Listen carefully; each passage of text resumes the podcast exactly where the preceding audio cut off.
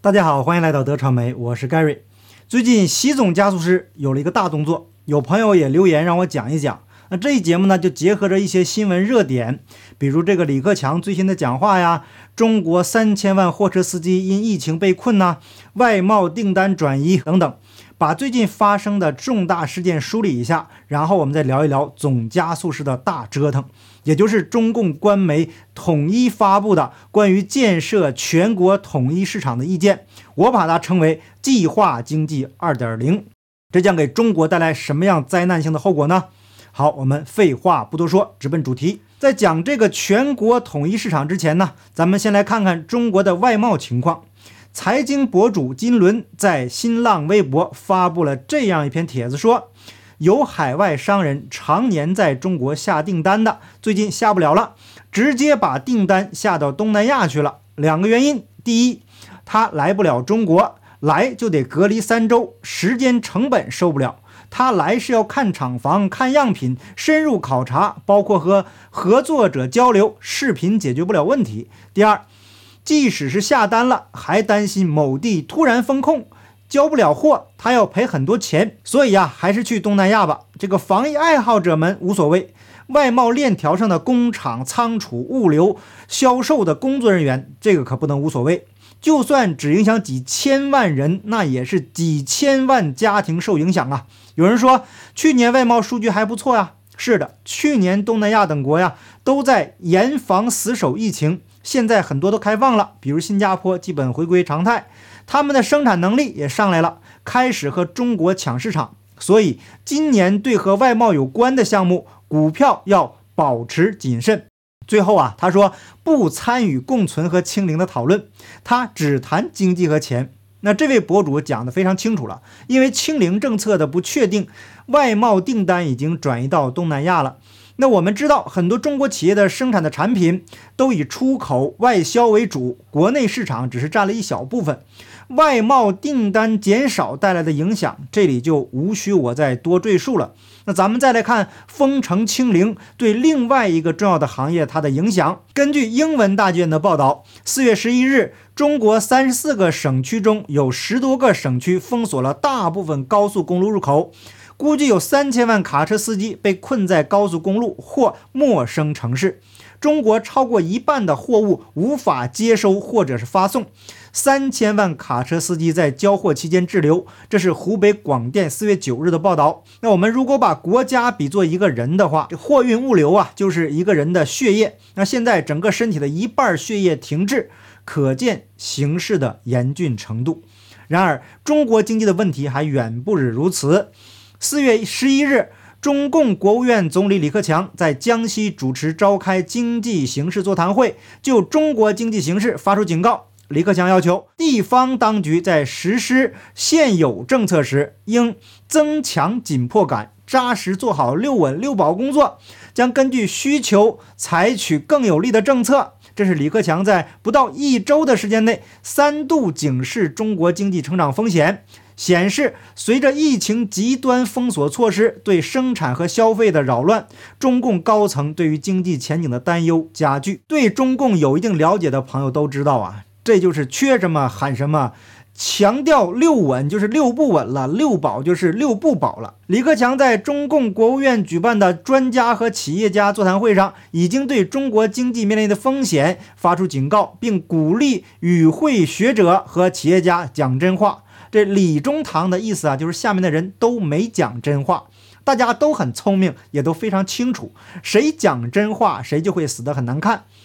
野村经济学家表示，中国经济衰退的风险正在上升。那估计目前有四十五个城市，约人口三点七六亿，正处于全面封城或者部分封锁的状态，约占中国 GDP 的百分之四十。中国封城将对整个地区的经济成长产生连锁反应，并使全球供应链承受压力。中国最大的港口所在城市上海实施全市封锁以后，中国港口拥堵的情况进一步恶化。另外一个重要的经济指标是房地产，同样面临着毁灭性的打击。根据克尔瑞房地产研究中心的数据，三月份百强房企的房屋销售同比下降了百分之五十三。上海等许多城市的。疫情风控措施令市场雪上加霜，中共极端的这个抗疫措施啊，不仅打击了制造业、服务业以及居民消费，对股票市场也造成冲击。由于市场信心大幅下挫，中国基准股指沪深三百指数周一下跌了百分之三点一，这是一个月以来最大的跌幅。那我们来看今天的重点问题：中共要建设全国统一大市场，强调制度统一、反垄断。那全国统一大市场是什么意思呢？这不就是要回到计划经济吗？考虑到习总加速师领导什么什么死的规律，中国的朋友们呐，真要为今后一段时间更苦的日子做准备了。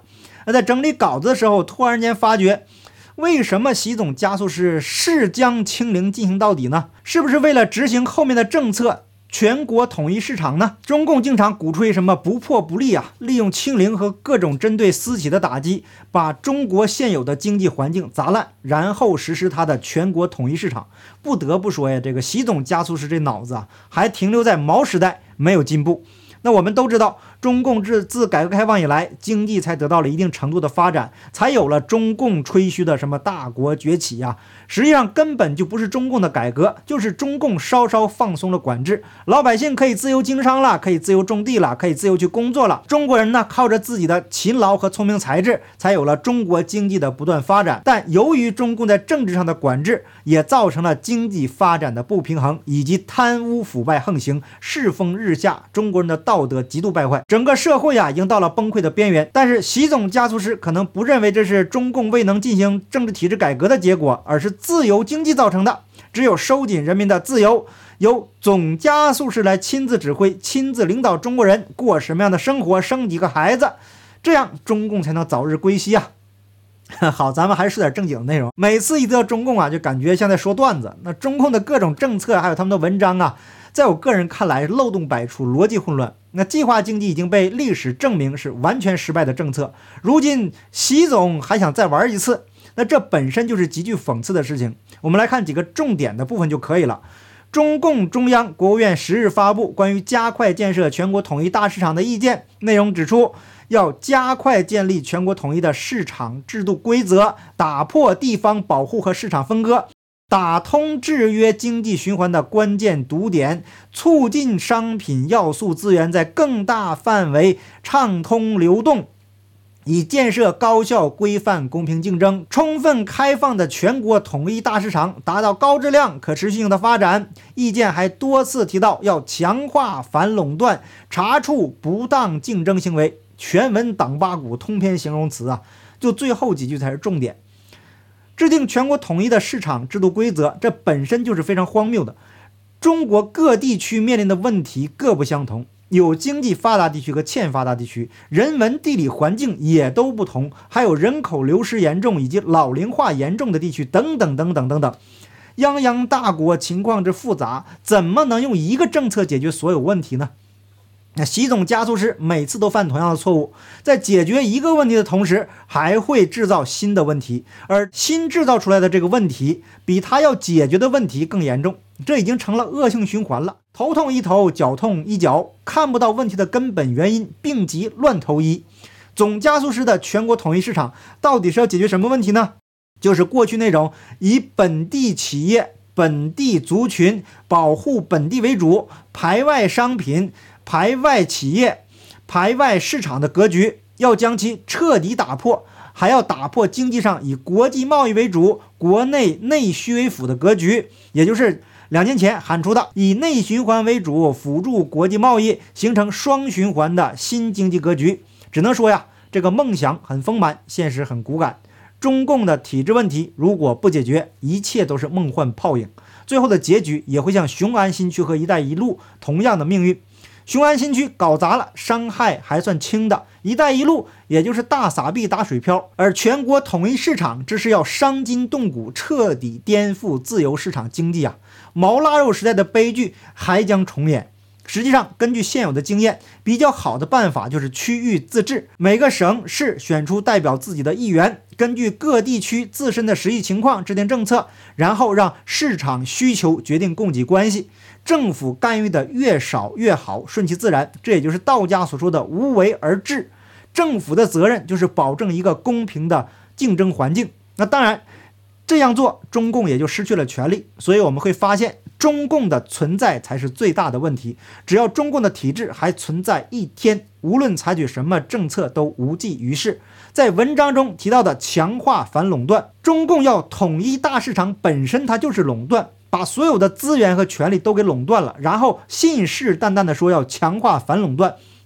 这本身就是一个非常矛盾的笑话，本质上就是习近平想集权，把中国的经济命脉掌握在自己手里。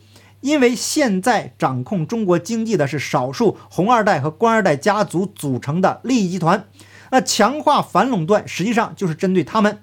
利益集团会束手就擒、坐以待毙吗？他们当然会进行你死我活的斗争。二零二二年注定不会平静。作为吃瓜群众，我们唯一能做的就是退出中共，远离中共，做一个有道德的人，善待他人。美好的未来是神留给有道德的好人的。好，感谢您的点赞、订阅、留言、分享。我们下期节目见，拜拜。